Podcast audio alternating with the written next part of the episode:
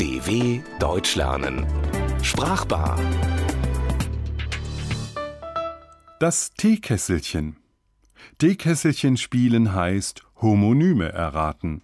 Ein Homonym ist ein Wort, das unterschiedliche Bedeutungen hat. Das klingt nicht nach besonders viel Spaß, macht aber Spaß. Teekesselchen. Auf meinem Teekesselchen kann man sitzen und auf meinem Teekesselchen kann man Geld wechseln. Zwei Sätze, ein typisches Teekesselchen. Die Lösung, der Begriff Bank, hat zwei Bedeutungen: Sitzmöbel und Geldinstitut. Übrigens führte Erich Kästner sie in einem seiner Gedichte über einen Kleinsparer zusammen. Auf einer kleinen Bank vor einer großen Bank. Teekesselchen ist in Deutschland ein beliebtes Gesellschaftsspiel. Das Ziel des Spiels ist, ein Wort, das sich hinter dem Platzhalter Teekesselchen versteckt, zu umschreiben, und die Mitspieler müssen es erraten. Aber woher kommt eigentlich die Bezeichnung Teekesselchen? Erstmals verzeichnet ist das Spiel im englischen Sprachraum, dort heißt es Teapot. Eine Theorie besagt, dass Teekessel vom teutonischen Wort Tigil-Sal die geselligen Wörter stammt. Aber klingt Tigil-Sal wirklich wie Teekessel?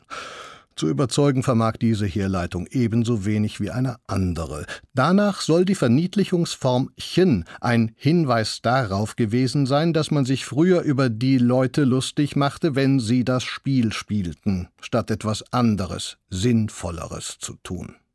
Dabei ist das Teekesselspiel durchaus sinnvoll.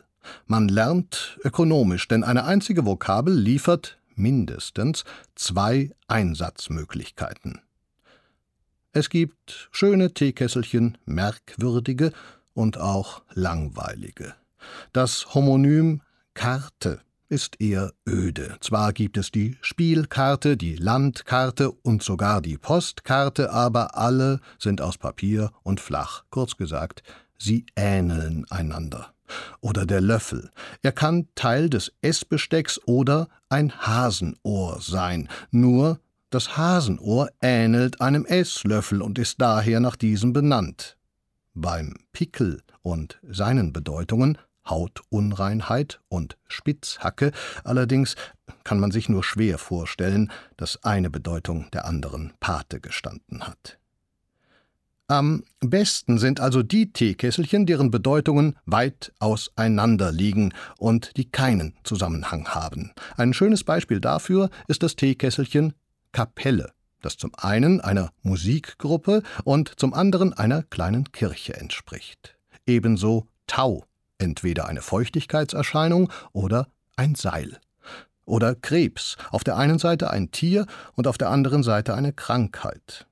Unter den Verben ist brechen ein gutes Beispiel. Es hat zwei Bedeutungen, die sehr verschieden sind sich übergeben oder etwas abbrechen. Streng genommen eignen sich eigentlich nur Hauptwörter als Teekesselchen.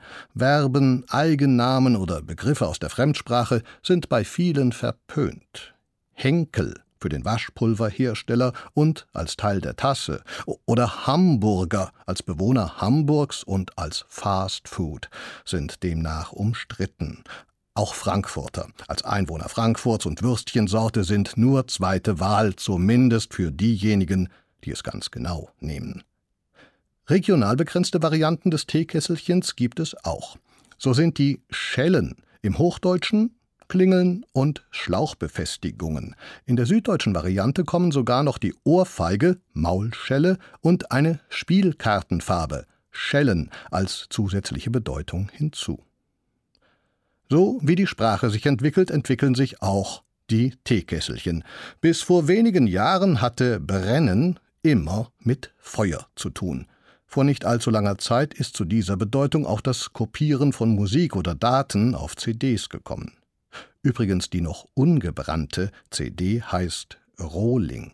Und schon wieder haben wir ein Teekesselchen gefunden, denn der Rohling bezeichnet auch einen sehr groben, unfreundlichen Menschen. Das nächste Beispiel, Single, ist zwar ein Fremdwort, aber trotzdem ein schönes Teekesselchen und ein besonderes.